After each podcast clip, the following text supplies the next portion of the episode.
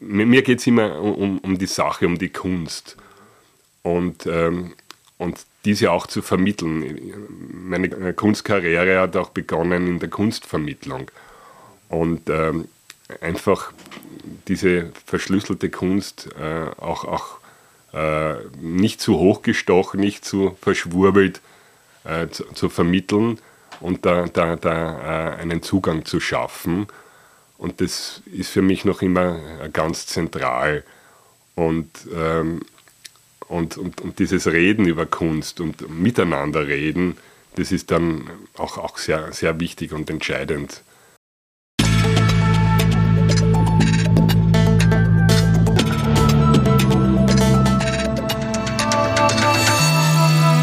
Ausgesprochen Kunst. Der Podcast mit Alexander Gieser.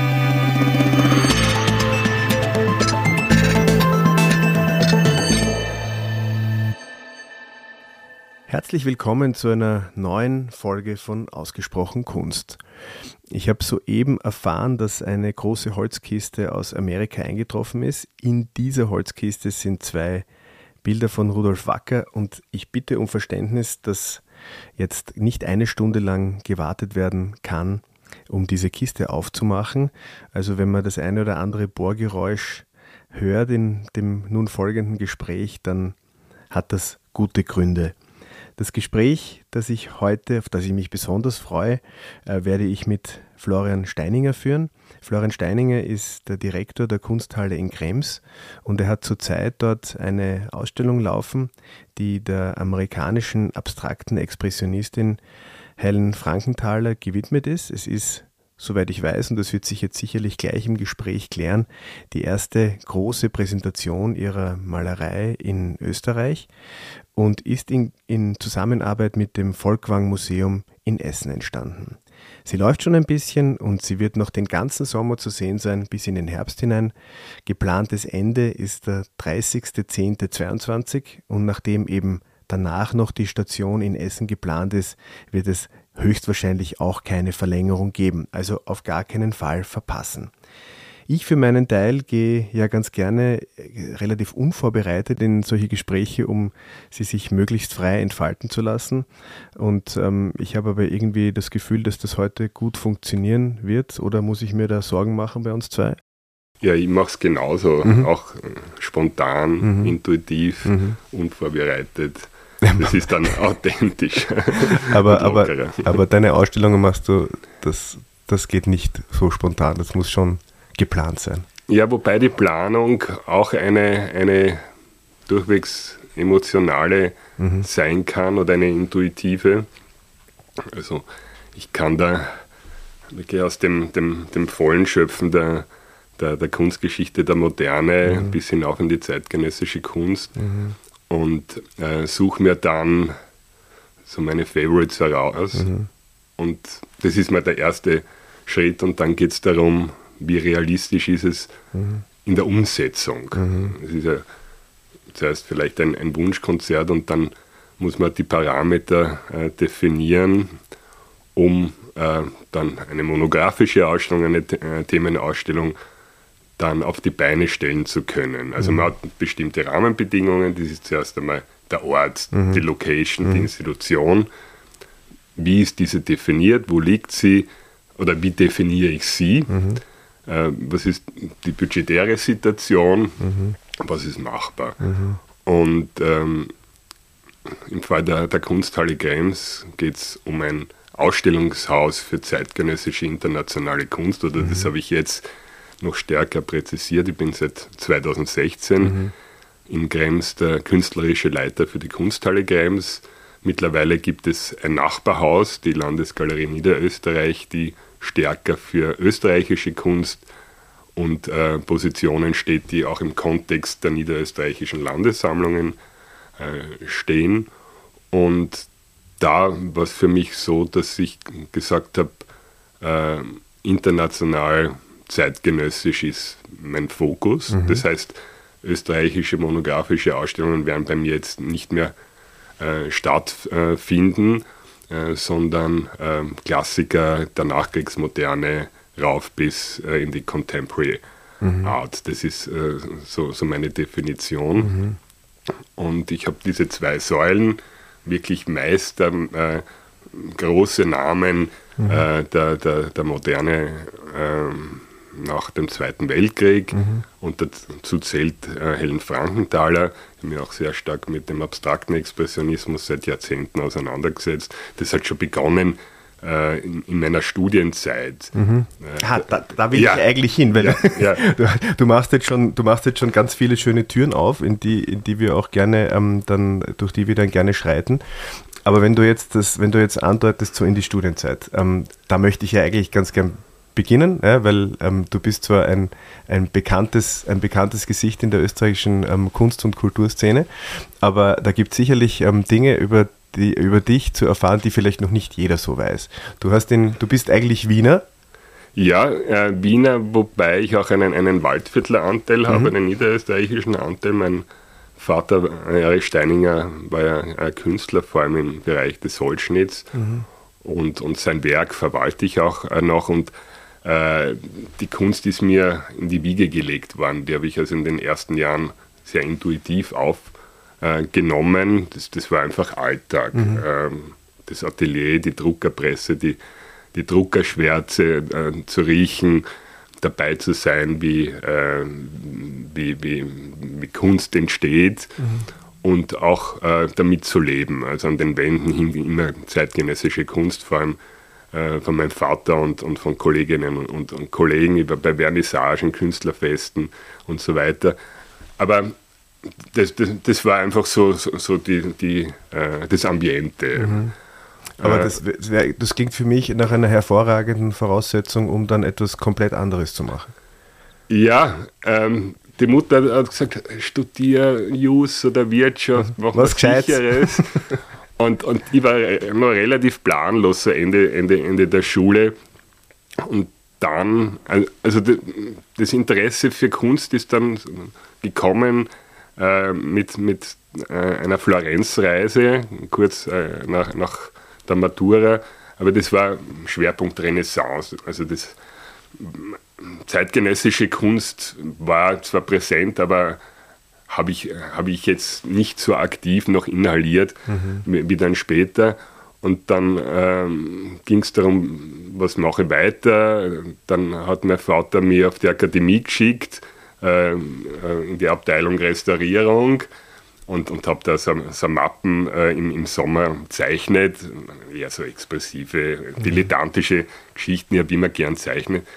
Und, und, und, und, der, und äh, der Professor hat gesagt, na, Sie müssten da ganz realistisch zeichnen, Sie müssen ein Wasserglas eins zu eins reproduzieren können, mhm. zeichnerisch mhm. oder, oder malerisch, äh, sonst, sonst sind sie da fehl am Platz. Mhm. Und, und am nächsten Tag war ich gleich auf der Uni und habe mich inskribiert für Kunstgeschichte, weil mhm. die Sache selber, die, die Kunst, äh, hat, äh, war für mich entscheidend.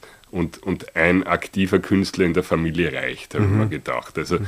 Und ich wollte da nicht dilettieren und ha, hatte auch überhaupt keinen inneren Auftrag, Künstler zu werden. Mhm. Also das noch immer nicht und mhm. wird, wird auch nicht äh, sein und habe dann irrsinnig gern Kunstgeschichte studiert. Zuerst war ja so Schwerpunkt Renaissance, Mittelalterkunst, vor allem Skulptur.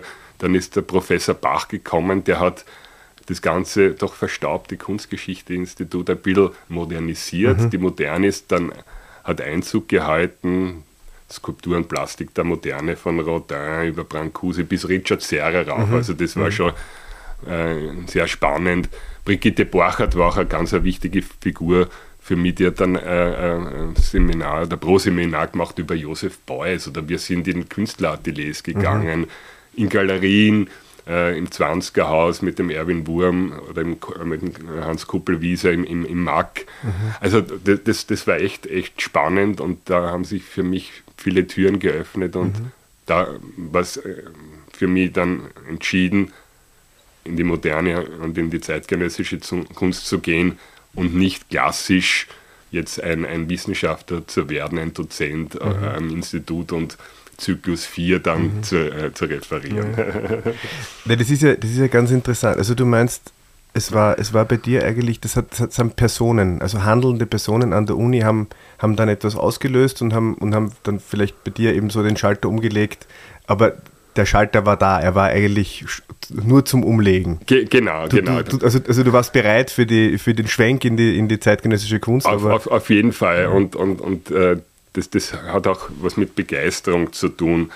Und ganz wichtig war dann, dann äh, die Exkursion in die USA, Philadelphia, Washington, New York mhm. mit dem mhm. Professor Bach und das äh, verbindende Seminar über den abstrakten Expressionismus. Mhm. Und da kann man äh, zurück und ich habe über Jackson Pollock referiert und, und sah dann erstmals wirklich im Original die, die, die, die großen tollen Arbeiten äh, im, im, MoMA, in der National Gallery, mhm. mhm. im Guggenheim und so weiter. Und, und das war für mich wirklich ganz, ganz großartig. Und kann mich noch erinnern, ich bin dann am Flughafen äh, gewesen, habe dann das Empire State Building am Horizont gesehen, wie wir dann zurückgeflogen sind und habe gesagt, irgendwie werde ich mit dieser Stadt New York in Verbindung bleiben. Mhm. Und das war es dann auch. Äh, ich war seitdem, glaube ich, 12, 13 Mal in New York, mhm. immer beruflich. Mhm. Und ähm, habe dann, weil ja auch die, die Kunst nach 45 doch einen Schwerpunkt in den USA hatte und New York das große Zentrum, äh, immer wieder dann äh, Ausstellungsprojekte, äh, die mit New York in Verbindung waren. Das war ein, äh, Roy Lichtenstein, William de Kooning, Andy. Warhol mit Jean-Michel Basquiat mhm. und Helen Frankenthaler. Mhm. Aber sag, war das nicht damals auch schon stark besetzt, das Thema? Ich meine, hat, hat, hat der äh, abstrakte Expressionismus quasi dann auf, auf, den, auf den jungen Kunsthistoriker, ähm, ambitionierten jungen Kunsthistoriker aus Österreich gewartet, um da, ähm, um da jetzt umzurühren? Oder, oder gab es da nicht schon so die, die, die, die, die, die Platzhirschen, die da gesagt haben, na, na, Moment, so einfach geht das nicht? Also was, was, was, was die, die, die, die wissenschaftliche Aufarbeitung betrifft, da gibt es natürlich die, großen Koryphäen. Mhm. Aber was äh, die Realisierung von Ausstellungen in Österreich, in Wien mhm. damals betraf, äh, war der abstrakte Expressionismus, die Malerei, die abstrakte Malerei nach 45 gar nicht so besetzt, hat es gar nicht so viele Ausstellungen gegeben. Mhm. Das hat auch damit zu tun, dass relativ wenig in den österreichischen oder teilweise europäischen Sammlungen ist. Das ist doch sehr Amerika lastig und auch äh, relativ hoch dotiert. Also amerikanische Kunst war immer schon mhm. irrsinnig teuer. Also ja. Jackson Pollock im Jahr 1950 hat 20.000 Dollar gekostet. Ich weiß nicht, wie viele Autos man sich drum kaufen mhm. hätte äh, können. Mhm. Und, ähm, und es war aber trotzdem, damals, wie ich im Bank außer Kunstform Kurator war, das war dann, dann nach meiner Studienzeit unmittelbar danach, äh, dass äh, so seine zwei, Zweiklassifizierung war. Auf der einen Seite die klassische Moderne, da kommen die Leute, mhm. da, da, da gibt es die, die, äh, die, ähm, die Schlangen vor mhm. der Tür von, äh, von Chagall über Picasso bis Frida Kahlo mhm. und auf der anderen Seite die abstrakte Kunst, die avanciertere Nachkriegskunst, die noch nicht so in den Köpfen der Leute ist oder, mhm. oder, oder äh, wo, wo, es noch ein bisschen eine Barriere mhm. äh, gibt, weil die Bilder nicht narrativ sind, weil sie nicht figurativ sind, weil sie äh, nicht was erzählen oder auf einen zugehen äh, optisch, sondern äh, bei sich bleiben oder, oder eine eigene äh, Bildsprache haben. Und äh, ob, obwohl ich mir jetzt als Kunsthistoriker viel leichter tue, über ein abstraktes Bild zu schreiben oder mhm. zu reden, als über ein äh, narratives Bild äh, mit einem Bildprogramm, mhm. mit Allegorien mhm. mit, und und und. Mhm. Also das war mir auch in der Kunstgeschichte, also, das ist ein barockes Fresko, also ein Kuppelfresko mit einem riesigen äh, ikonografischen Bildprogramm äh, war für mich immer extrem voll und, und, und, und fast äh, überfordernd und ich bin immer auf das Formale gegangen, auf, auf, mhm. auf die Malerei. Wie ist es gemalt? Mhm. Auch auf die Qualität vielleicht. Mhm. Ja? Und habe das immer so ein bisschen beiseite geschoben. Oder wenn ich mir einen Velasquez anschaue im Kunsthistorischen Museum, dann interessiert mich nur peripher, wer dargestellt ist. Mhm. Ob das jetzt die Infantin von links oder rechts ist, mhm. schön und gut. Äh, also der, der, historische Kontext, der Inhalt, aber die Malerei ist einfach so großartig mhm. und das setzt sie dann äh, fort und, und, und äh, Maler, keine Ahnung, der Siege Ansinger war dann auch oft im, äh, im, im Kunsthistorischen Museum und hat dann auch die Infantinnen studiert und aber sicher nicht deren Geschichte, mhm. sondern äh, wie es gemalt hat. Wie es gemalt ist. Ja. Ja. Ja, das ist ganz interessant, dass du das sagst, dass du dann auf der Uni dann umgeschwenkt bist. Ich glaube, dass das relativ häufig passiert. Ich habe das gestern erst wieder gehört bei einem Gespräch. Da gab es also eine, eine, eine ähm, Kunsthistorikerin, war knapp davor, irgendwie ihre, ihre Doktorarbeit zu schreiben über die über die, über die Frage, warum jetzt der Christus einen Bart trägt oder nicht, in welcher Länge und wie, also über den Bart des, des, des Christus. Und dann hat sie, dann hat sie eine, eine, durch Zufall eine Ausstellung gesehen über Egon Schiele und ist dadurch beim, beim Egon Schiele reingekracht und ähm, hat, hat, hat geforscht über Egon Schiele, aber eben nicht über den, über den Bart von Jesus Christus, äh, was uns vielleicht heute fehlt in der Forschung. Also ich glaube, dass, dass, dass durch, durch diese Momente, ähm, wo, wo, wo man dann in eine Richtung schwenkt, ähm, vielleicht, oder ich würde es mal so formulieren, ähm, wenn, man, wenn man den Bart vom, vom Jesus Christus spannender machen würde ja, oder vielleicht auch spannender präsentieren würde an der Uni, dann würden vielleicht, würden vielleicht mehr Leute dann beim, bei den alten klassischen kunstgeschichtlichen Themen bleiben und nicht in die, in die Moderne gehen. Ich meine, ich weiß jetzt nicht, hast du das Gefühl, dass an dir ein, ein, ein, ein, ein Alt, Altkunstforscher, ein hervorragender Kunstgeschichter der, der alten, alten Zeiten verloren gegangen ist? Überhaupt nicht. Also ich kann mich nur erinnern an die ersten Referate und da hat es immer geheißen, bleiben Sie beim Text, zitieren Sie, mhm. recherchieren Sie. Die Bücher sind sozusagen äh, das, das Gold und, und, und, und danach muss man sich halten und ja nichts eigenes, eigene Ideen mhm. einfließen lassen, eigene Meinungen, eigene Perspektiven und mhm. so weiter. Und ja nicht freireden, mhm. am Text bleiben. und ich habe mir gedacht, das ist irgendwie nicht meins und, mhm. und äh, habe dann freigeredet und, und, und äh, habe das ein bisschen offener äh, äh, gestaltet. Kam dann teilweise nicht so gut an, aber für mich war es dann, dann wichtig. Und ich bin dann wirklich total in die zeitgenössische äh, Kunst dann gegangen mit meiner Diplomarbeit mhm. und habe dann auch äh, herumsuchen müssen, dass mich überhaupt ein Professor nimmt für mhm. die Arbeit, äh, weil, weil die noch nicht Kunstgeschichte war. Mhm. Weil das zu ein rezentes Thema war, da ging es um, um die, die, die neue abstrakte Malerei der 80er und 90er Jahre, ich habe Ende der 90er Jahre die Arbeit geschrieben, mhm. äh, in Österreich, äh, parallel zu den neuen figurativen Wilden. Mhm. Das heißt also, Herbert Brandl war dabei, Erwin Bohatsch, mhm. die, ähm, Hubert Scheibel, mhm. Walter Popper und so mhm. weiter. Und auch der Kocherscheid so ein bisschen als Vaterfigur. Mhm. Und äh, der Peter Heiko hat mich dann, dann äh, genommen und das war ein sehr offenes, konstruktives äh, Miteinander dann, diese Diplomarbeitsphase. Und, und da hat es ein bisschen eine Literatur gegeben, aber da war wirklich das Wichtige, dass ich im Dialog mit den Künstlern war, war hauptsächlich in den Ateliers, kann mhm. mich erinnern, ähm, weil beim, beim Herbert, mhm. bei anderen äh, in, äh, in seinem Atelier, ja, damals im, im vierten Bezirk und, und, und habe mein Aufnahmegerät mitgenommen, strebermäßig vorbereitet für ein Interview. Und, und ich gehe zu ihm und, und will ihm die erste Frage stellen und sage, na, lass das, äh, wir gehen jetzt ins Atelier äh, und, und, und äh, ich zeige dir ein paar Arbeiten und nachher gehen wir was trinken. Mhm. Also äh, und, und dann bin ich so eingetaucht in, in, in diese Szene auch, mhm. ja, und, und, und war halt immer in den, in den Ateliers und habe die Terpentinfarbe und äh, das Terpentin und das, die Ölfarbe inhaliert, die mhm. man Kopfweh bekommen hat. Also zur, zur Druckerschwärze vom väterlichen Atelier, dann kam das Terpentin und die Ölfarbe. Ja, und andere Gerüche noch.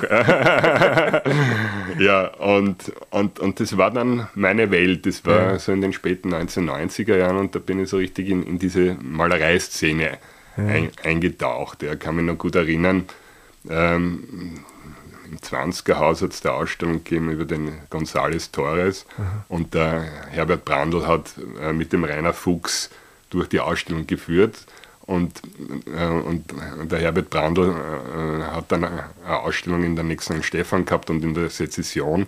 Und ich habe ihn dann einfach angesprochen. Das war schon, äh, als ich ähm, mit, mit, äh, mit, mit meinem Diplomarbeitsthema begonnen habe äh, und habe ihn gefragt, ob ich vielleicht die Eröffnung machen kann in der nächsten St. Stephan. Mhm. Und er hat gesagt, ja, ja, passt. Und hat die Rosemarie Schwarzwälder angerufen und das war meine erste Eröffnungsrede okay. dann ja. über Herbert Brandl in der Galerie Nix St. Stephan und einige äh, folgten dann noch. Und mhm. die Galerie war für mich auch wichtig, weil da war auch sehr stark diese abstrakte Malerei, so Klassiker wie Joseph Marioni mhm. und auch äh, eine Ausstellung über das Colorfield Painting, mhm. wo die Helen Frankenthaler integriert okay. waren. Das mhm. war das erste Mal, wo ich im Original ein Frankenthaler Bild gesehen habe. Das war 1996, 95, 96. Ja. Helen Frankenthaler, eine der großen abstrakten Expressionistinnen und herausragenden Künstlerinnen des 20. Jahrhunderts, wurde 1928 in New York City geboren. Mit 17 Jahren begann sie ihr Kunststudium am Bennington College in Vermont, das sie anschließend in New York fortsetzte. Frankenthaler wirkte neben Joan Mitchell, Grace Hardigan, Elaine de Koning und Lee Krasner, den sogenannten Ninth Street Woman, als eine der wenigen KünstlerInnen der sonst von Männern dominierten New York School. Nach ihrem vom Kubismus geprägten Frühwerk lösten sich das Tektonische und Geometrische ihrer Malerei zunehmend in informelle Strukturen auf, wodurch Frankenthalers Handschrift gestischer und expressiver wurde. Besonders durch ihre Anfang der 1950er Jahren entwickelte Soak-Stain-Technik leistete sie einen wesentlichen Beitrag zur Kunst der Nachkriegszeit. Anstelle der Farbe als materieller Substanz dominieren hier Flüssigkeit und Transparenz. Unbehandelte, auf dem Boden ausgebreitete Leinwände nehmen die verdünnte Ölfarbe auf. Die Farbe wird dabei mit unterschiedlichen Werkzeugen aufgetragen, direkt aus Farbdosen geschüttet oder mit Pinseln, Schwämmen und anderen Hilfsmitteln verteilt. Im Laufe der 1960er Jahre widmete Frankenthaler sich vermehrt der minimalistischeren, puren Farbfeldmalerei, während ihre Arbeiten der 1970er Jahre von horizontal strukturierten Farbfeldern mit landschaftlichen Allusionen charakterisiert waren. Auch die persönliche Geste als dynamische Schüttung oder der heftige Pinselstrich traten erneut verstärkt auf. Ihr Spätwerk war seit den 1990er Jahren von der abstrakten Landschaft als atmosphärisches, ins Monochrome tendierendes Feld bestimmt. Die Künstlerin starb 2011 in Darien, Connecticut. Und so in deinem, in deinem ähm, Umfeld, äh, so bei den Kolleginnen und Kollegen, warst du, warst du eher so der, ein, ein angepasst oder warst du so eher der Rebell? Äh, auf der Kunstgeschichte. So allgemein. ich meine, man entwickelt sich und man hat ja irgendwie so Pläne und man, man, man schmiedet vielleicht doch vielleicht das eine oder andere, äh, den einen oder anderen Plan. Ähm, worauf ich hinaus will, ist, ähm, äh, um, um, um jetzt auch institutionell als, als Kurator, als Kunsthistoriker, dann jetzt als Direktor Karriere zu machen.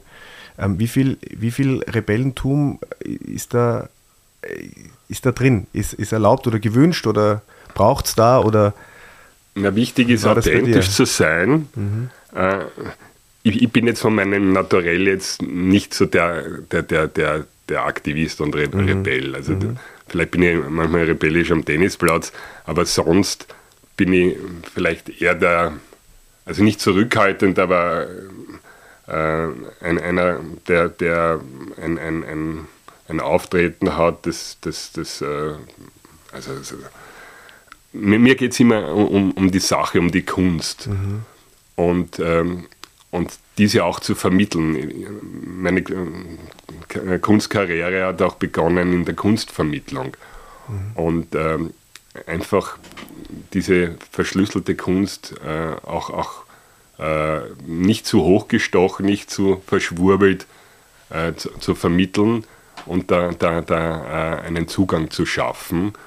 Und das ist für mich noch immer ganz zentral. Und, ähm, und, und, und dieses Reden über Kunst und miteinander reden, das ist dann auch, auch sehr, sehr wichtig und entscheidend äh, und, und Visionen zu haben.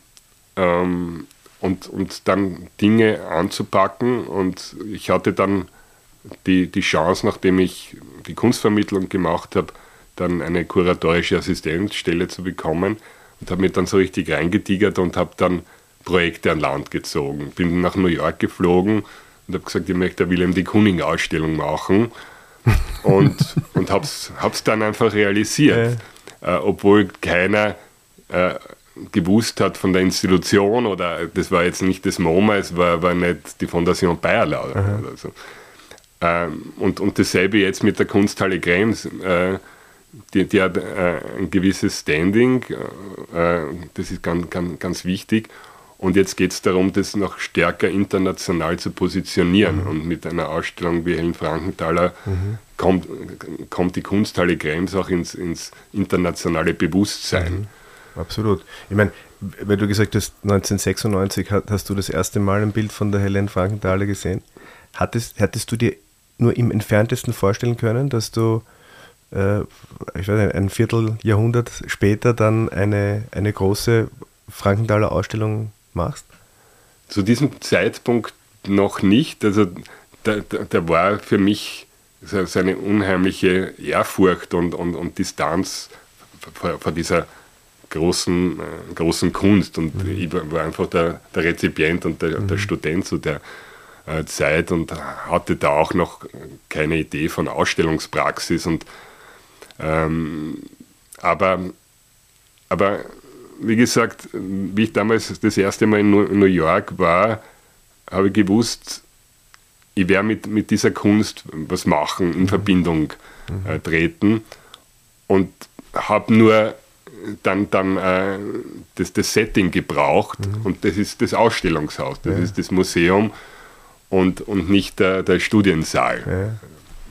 Und wie dann die Möglichkeit da war, war das dann, ich meine, da schaut man dann so in die Register und denkt sich, okay, was, was wollte ich immer schon einmal machen? Und ist, ist die Frankenthaler so eine Sache, die du, wo, wo schon früh, ich meine, du hast gesagt, könnte, aber so, wo du gesagt hast, so, und wenn es die Chance gibt, dann gibt es eine Frankenthaler Ausstellung. Also sie, sie, sie war auf meiner äh, Shortlist mhm. immer sehr weit äh, oben und, ähm, und äh, mit, mit Krems gab es dann die Möglichkeit, weil, weil auch die, die Räume dann so, so fantastisch sind, mhm. ähm, das, das, umzusetzen und, und, und, und ganz wichtig ist, dass man da, da dann einen Partner hat. In dem Fall ist es die, die, die Foundation, die Helen Frankenthaler Foundation. Und da geht es auch um eine gewisse Ökonomie. Man kann äh, ein, ein Projekt um man, man kann, kann, eine Ausstellung machen, wo man aus, von Japan bis, bis LA sich die Werke äh, holt und dann, dann kostet es ein zigfaches oder man schaut, dass man das eher kompakter löst. Mhm. Und äh, in, in, dem Fall gibt es einen großen Nachlass und da habe ich wirklich aus dem Vollen schöpfen können und habe dann gebündelt sehr viele Arbeiten mhm. äh, aus dem Nachlass dann auch bekommen können. Mhm. Mhm. Also äh, das ist so ein bisschen der Kompromiss oder die Situation, dass man, wenn man große Namen zeigt, äh, da im Leihverkehr sehr gebündelt sein muss. Und äh, das, äh, das, das ging dann, dann gut auf. Mhm. Ja. Und war das auch, ähm, war auch die, die Entscheidung, ja, die Ausstellung auch über weite Strecken auf das, auf das, auf das, auf die Arbeiten auf Papier, auf das Werk auf Papier aufzubauen, dass, dass man gewusst hat, okay, da kommt man jetzt eher an sehr gute Arbeiten, als, als jetzt die großen Leinwände sind wahrscheinlich auch nicht ganz so leicht zu bekommen, oder? Ich meine, wenn man anfragt, die MoMA, ähm, könnte es kompliziert werden für eine große Leinwand. Also ähm, die, die Frankenthaler Ausstellung in Krems ist die erste retrospektive Schau in, in, in Österreich. Es mhm. hat in der Galerie Ulysses 1980 eine kompakte Galerieausstellung gegeben mit rezenten Arbeiten. Und es gibt ein großes, fantastisches Werk im Mumok aus mhm. den späten 70er Jahren, das auch äh, bei uns äh, in Krems gezeigt wird.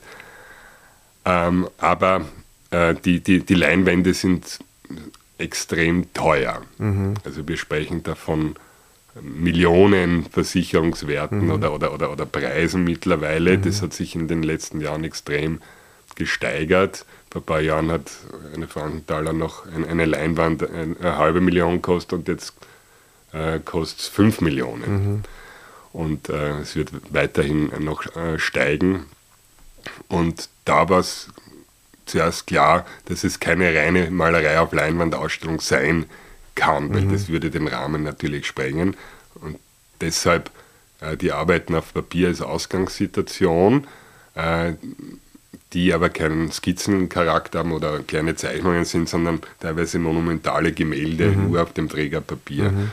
Und da kann man auch sehr schön die ganze Geschichte über fünf Jahrzehnte von Helen Frankenthaler zeigen. Und dann kam aber die Idee, für jede Phase, mehr oder weniger jedes Jahrzehnt, zwei, drei Gemälde auf Leinwand dann auszuwählen und in Konstellation zu, zu, mhm. zu setzen. Und das war auch dann äh, der neue Aspekt der Ausstellung. Bei Frankenthaler Ausstellungen hat es viele gegeben, ähm, retrospektiv angelegt, wie auch immer, oder auch Works mhm. on Paper Exhibitions auch, im mhm. Guggenheim Museum zum Beispiel.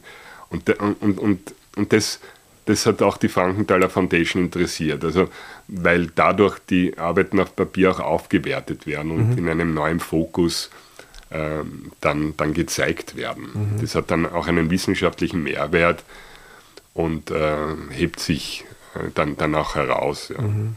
Ich meine, du hast das, das Stichwort jetzt gegeben. Äh, der, der Titel der Ausstellung ist ja Painterly Constellations. Ähm, wie ich das gesehen habe, habe ich immer, hab mir gedacht, so, okay, was, was bedeutet das? Ja? Was kann ich mir darunter vorstellen? Wie ist, das, wie ist es zu dem Titel gekommen? Ja, Painterly, ganz klar, Helen Frankenthaler ist, ist Malerin durch und durch. Mhm.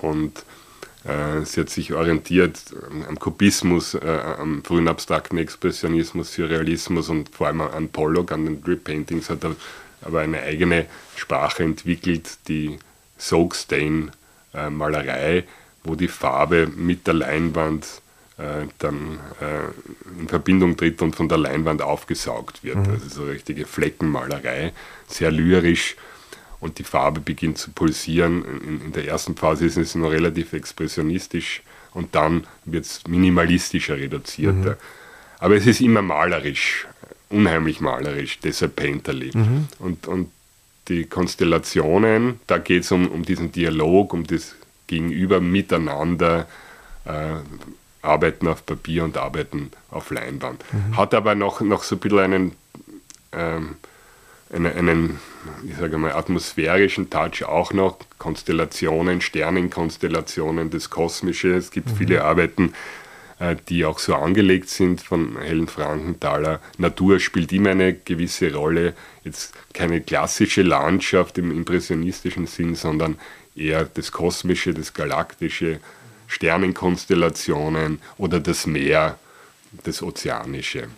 Ich finde, dass, euch ist das total gut gelungen, ähm, weil ich, also mich hat die Ausstellung auf, auf unterschiedlichen Ebenen äh, überzeugt und angesprochen und dann auch glücklich gemacht, ähm, bis hin zu so einfach, einfach Freude darüber, wie, wie, wie, wie unglaublich schön da in den hinteren Räumen die Beleuchtung gelöst ist, wo diese auch ja großformatigen Papierarbeiten, glaube ich, sind sehr schön gerahmt, also glaube ich auch Rahmen fast in Wandfarbe und dann die Beleuchtung so, also dass wirklich nur das Bild ausgeleuchtet ist. Und die, das sind wie Fenster. Und weil du vorher gesprochen hast, das ist manchmal so, wie wenn man aus, aus dem Fenster schaut oder aufs Meer schaut. Ich hatte wirklich das Gefühl, da jetzt nicht ein Bild anzuschauen, sondern irgendwie da durch eine, durch so einen, eine Wand, aber ganz woanders hin.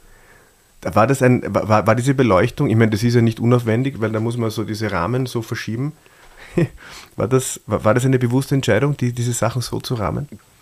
Dadurch, dass ein Großteil der Ausstellung Arbeiten auf Papier ist, muss man mit, mit den Looks aufpassen mhm. und, und kann jetzt nicht einen hellen Raum haben. Mhm. Man muss da relativ weit runtergehen mit der Grundbeleuchtung, kann aber dann die einzelnen Werke cachen, mhm. ganz präzise. So heißt das, mit, wenn man es ja. framed? Mhm. Ähm, man kann es wolkig machen, mhm. dann ist es ein bisschen atmosphärischer. Ah, da, oder da ganz streng äh, äh, cachen. Ja. Und wir haben uns für, für das Cachen äh, entschieden und, mhm. und dann kommen die extrem raus mhm. und sind dann wie, wie, wie äh, abstrakte Fenster.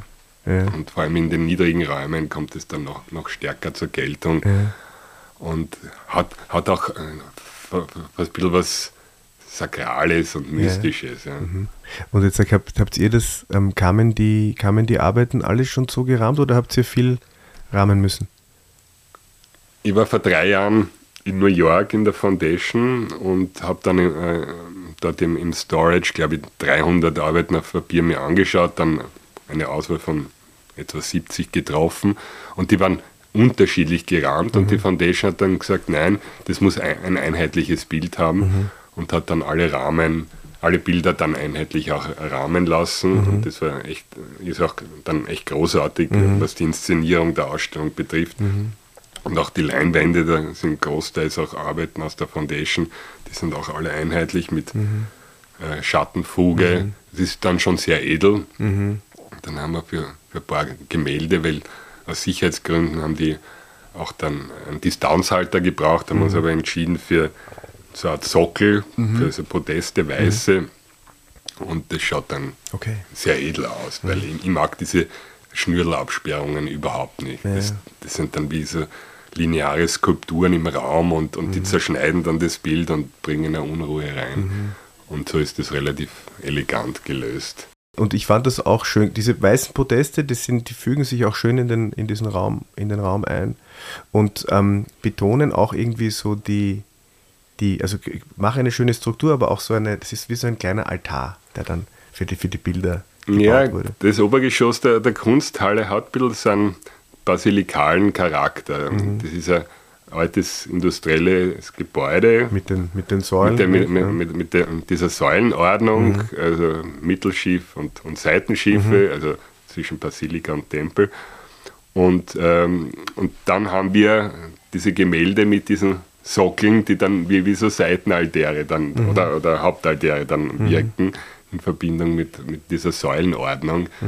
Und äh, also für die Inszenierung ist das noch einmal mhm. äh, kriegt das was Bedeutsames mhm. und, und, und Tragendes ja. und Sakrales. Ja. Weil man kann in diesem oberen Raum da extrem lang so hin und her hin und her schlendern. Es ist jetzt nicht etwas, wo man, wo man durchgeht und dann hat man es gesehen, sondern man wird so durch die Säulen gerade, durch diese Raumgliederung immer so irgendwie, also ich bin da ganz oft zick, bis dann meine Kinder komplett ausgeflippt sind und gesagt haben, so, jetzt wollen sie gehen, aber ich, ich hätte dort, ich würde vielleicht jetzt noch dort rum pushen, weil es so schön ist. Wie ich äh, begonnen habe, da zu arbeiten, war, war Umbausituation und ich habe entschieden, äh, diese Säulenhalle, die große und kleine, äh, so frei wie möglich zu gestalten. Also äh, mehr oder weniger alle verbauten äh, Zwischenwände raus, mhm. damit der Raum per se zur Geltung kommt. Man kann dann immer wieder mit Zwischenwänden arbeiten, das ein bisschen parzellieren, aber an sich soll dieser tempelartige Industrie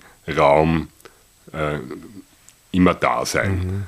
Mhm. Und äh, natürlich sieht man dann, dann mehr oder weniger alles auf, auf einmal. Es ist halt sehr offen, aber, aber es ist einfach luftig mhm. und, und, äh, und, und, und, großzügig. Mhm. Und diese, diese Kojensituation ist oft sehr einengend und auch für die Kunstwerke nicht so ideal und mhm. da, damit fahren wir eigentlich gut. Also mir, mir ist diese mhm. Offenheit und Großzügigkeit Angenehm. im Räumlichen sehr mhm. wichtig. Mhm.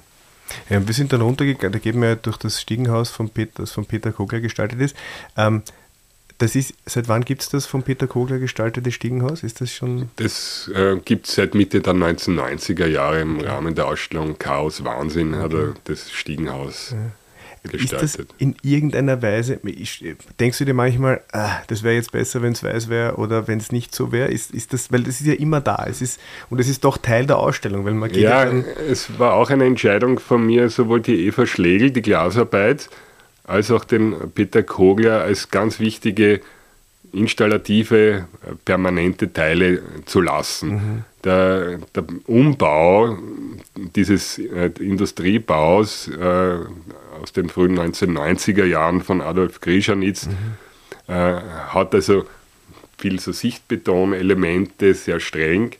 Und das ist auch die Zeit, wo äh, Eva Schlegel und, und Peter Kogler ganz wichtige Positionen der, der neuen, neuen Medienkunst waren. Mhm, mhm. und das passt irgendwie dazu. Mhm. Das, das ist irgendwie die, die Historie des Baus mhm. äh, der 90er Jahre und das finde find ich schön und mhm. gut, dass, dass Peter mhm. Kogler und Eva Schlegel da permanent ver sind. verewigt sind. Ja, Ja. Und da kommt man unten rein und dann kommt man noch in diesen großen, ähm, wie groß ist der Raum eigentlich da unten? Du, Diese zentrale Halle ist 20 Meter mal 15.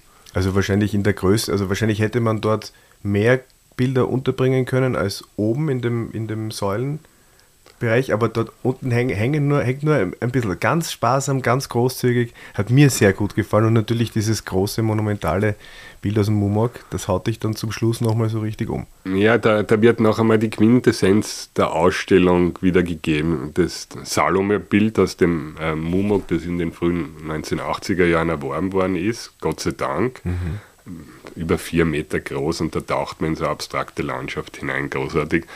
Und ich habe das Glück gehabt, Papierweiten zu finden aus demselben Jahr in der Foundation, die direkt mit diesem Bild zusammenhängen. Also es sind Elemente wirklich rausgenommen oder umgekehrt. Und, und das sind da zwei Papierarbeiten, jeweils so einen Meter groß, und dazu dieses riesige in Korrespondenz in dieser Konstellation und fertig. In Konstellation. Da, dadurch wird Ja. da noch einmal der Titel der Ausstellung so richtig Genau. verständlich. Ja. Ja. Und ein bisschen Info auch. Da gibt es dann so einen Film unten, der, den man sich anschauen kann über, über ihr, ihr Leben. Ich meine, sie, sie war natürlich, das war natürlich schon ein spannendes, eine spannende Biografie auch, nicht? Ja, Wahnsinn. Ich habe es so gestaltet, dass wir zuerst die Kunst uns anschauen und dann kommt die Biografie mit einem wunderbaren Film aus den späten 70er Jahren, wo Helen Frankenthaler äh, in, in der Galerie hängt und sie beim Malen kann man ja über die Schulter schauen. Und also die Biografie ist so schillernd und so, so facettenreich, auch die Protagonistinnen, die vorkommen. Ja, also der Clement Greenberg, mit dem war sie zusammen, ganz wichtiger Kunstkritiker für den Jackson Pollock, für den abstrakten Expressionismus, fürs Colorfield Painting. Äh, befreundet mit dem Jackson Pollock, war in Springs äh, ähm, mit, mit, mit äh, Clement Greenberg in den frühen 50er Jahren und äh, hat ihm zugeschaut beim, bei den Drip Paintings. Ähm, mit dem de Kooning eng befreundet, mit der ganzen New York School ganz eng. Ähm, dann mit Robert Motherwell liiert, den sie geheiratet hat 1948, auch eine ganz wichtige äh, Figur. Und äh, sie, sie war immer in dieser Szene und auch immer anerkannt. Also es ist keine Neuentdeckung, ganz und gar nicht, sondern sie wurde auch akzeptiert von dieser Männerriege. Es war doch äh, Machismo angesagt, äh, abstrakter Expressionismus war in Männerhand. Äh, aber das wird jetzt doch ein bisschen relativiert. Mary Gabriel hat ein wunderbares Buch geschrieben über The Nine Street Women, hat also den Fokus gelegt auf die abstrakten Expressionistinnen der, der 50er Jahre in New York. Da hat es eine Ausstellung gegeben in der 9. Straße, 9th Street Exhibition, äh, die der Leo Castelli kuratiert hat. Und da waren 70 Künstlerinnen und Künstler und darunter elf weibliche Positionen. Helen Frankenthaler, John Mitchell, Lee Krasner, die Frau von Jackson Pollock, Elaine de Kooning, die Frau von Willem äh, de Kooning. Und äh, Frankenthaler hatte das größte Bild in dieser Ausstellung. Von, das, überhaupt, also absolut ja, das Größte. Ja, 1951 war das und ihr Atelier war ein paar Straßen nördlich und sie hat das dann über die Straßen unverpackt wahrscheinlich, die Leinwand dann äh, in, in, äh, in die Ausstellung dann äh, gebracht. Es war runtergekommenes Loft. Der Franz Klein hat das Plakat gemacht, der, der, der, äh, der Alfred Bahr, der Gründungsdirektor des, des MoMA, war bei der Vernissage. Also das war die, die Die. Gründungsausstellung des abstrakten Expressionismus und Helen Frankenthaler vorne mit dabei. Nee, das ist ja Wahnsinn. Also ich habe ich hab mir dann auch den, den, den schön gemachten Katalog ähm, mitgenommen und ähm, habe das auch gelesen.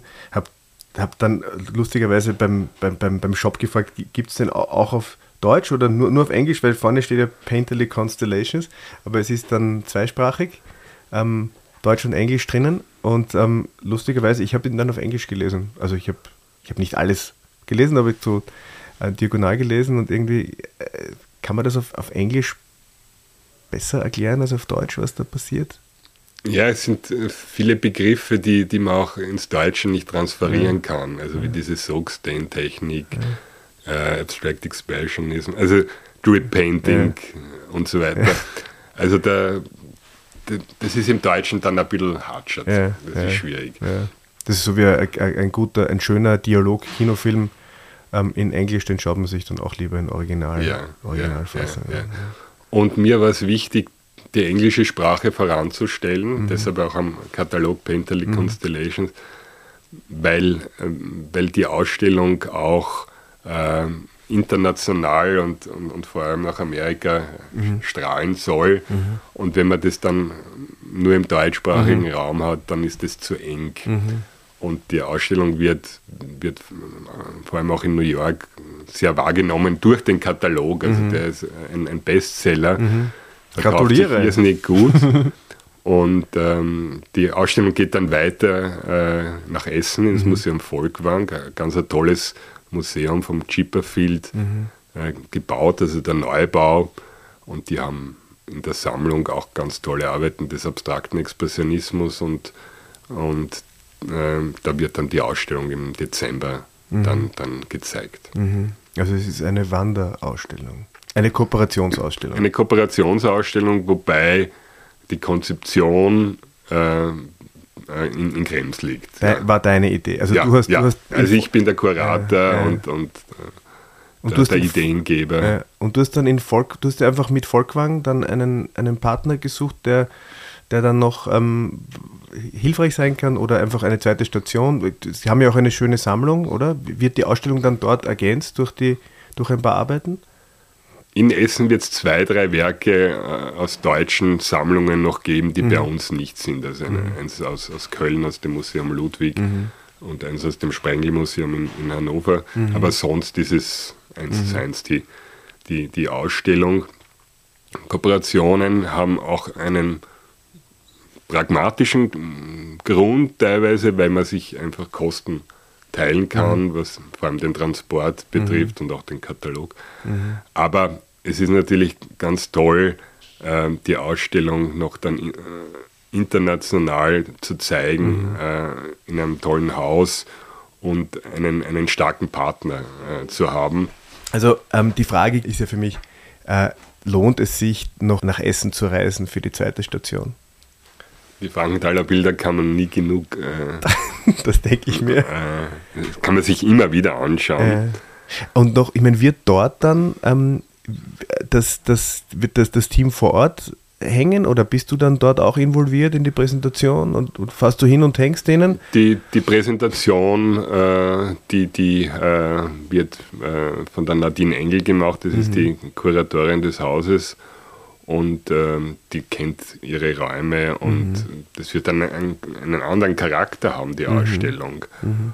Und da bin ich auch schon sehr gespannt darauf. Mhm. Aber ähm, es ist immer eine Reise wert, äh, ins Museum Volkwang zu gehen mhm. und es ist auch riesig dimensioniert und, mhm. und, die Sammlung ist einfach so großartig. Mhm. Und da ist dann die Personalausstellung Frankenthaler eingebettet in die permanente Sammlung, die man dann einfach immer mitnimmt. Und das ist schon großartig. Ich meine, früher hast du von der Kunsthalle auf die Donau geschaut und jetzt schaust du auf auf, das, auf den durch, zugegebenermaßen spektakulären Neubau der, des, des Landesmuseums. Was hat sich da für dich als Direktor der Kunsthalle verändert? Ja, die, die, die Landesgalerie Niederösterreich ist von außen so, so, so ein, ein, ein, Landmark, also eine, eine sehr attraktive Skulptur, die, die auch dominiert. Mhm. Ähm, und die Kunsthalle Krems im Vergleich oder im Gegenzug ist ein eher zurückhaltender Bau, recht schlichter Industriebau, also eine, eine Zeile, homogene Fassade, aber die Räume sind extrem äh, spannend und, und, und äh, das Museum oder die Halle öffnet sich. Mhm.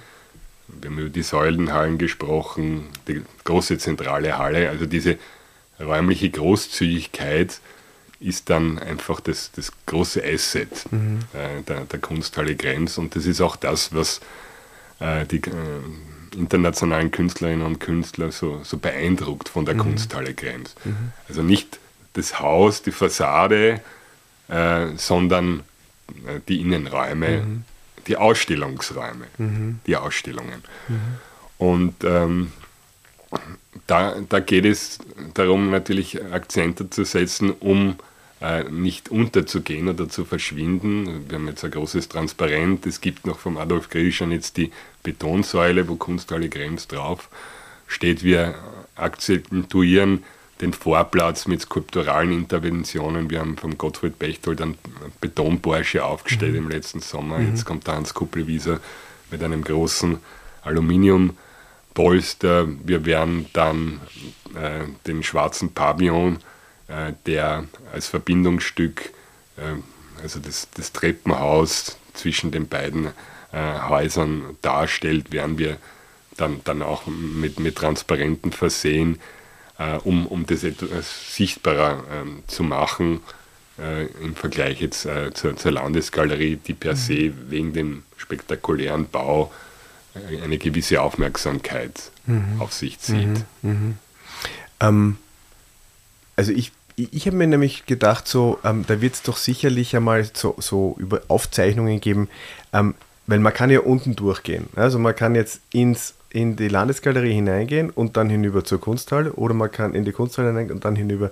Ähm, wie, ich meine, war sicherlich durch den, durch den Neubau jetzt der Landesgalerie wahrscheinlich so, dass dort viele Leute hingegangen sind, was jetzt auch gut für die Kunsthalle ist, nicht? Weil Hauptsache die Leute kommen dorthin und wenn man dann zwei Ausstellungen sich anschauen kann, ist immerhin besser als nur eine. Ähm, aber gibt es da so ein, gibt's das, gibt's da so ein Konkurrenz, ein bisschen ein Konkurrenzverhältnis zwischen den beiden Häusern? Mhm. Musst mir jetzt nicht die Wahrheit sagen.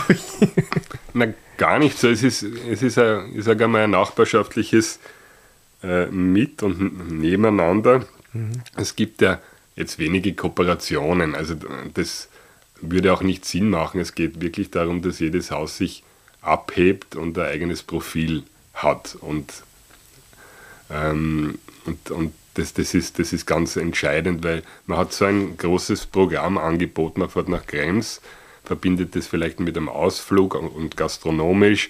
Man hat das Karikaturmuseum vor Ort, man hat die Landesgalerie, mhm. äh, die Kunsthalle, das Forum Verona, äh, in den Sommermonaten auch noch die Dominikanerkirche, die zur Kunstmeile noch äh, zählt und, und äh, von der Kunsthalle bespielt wird.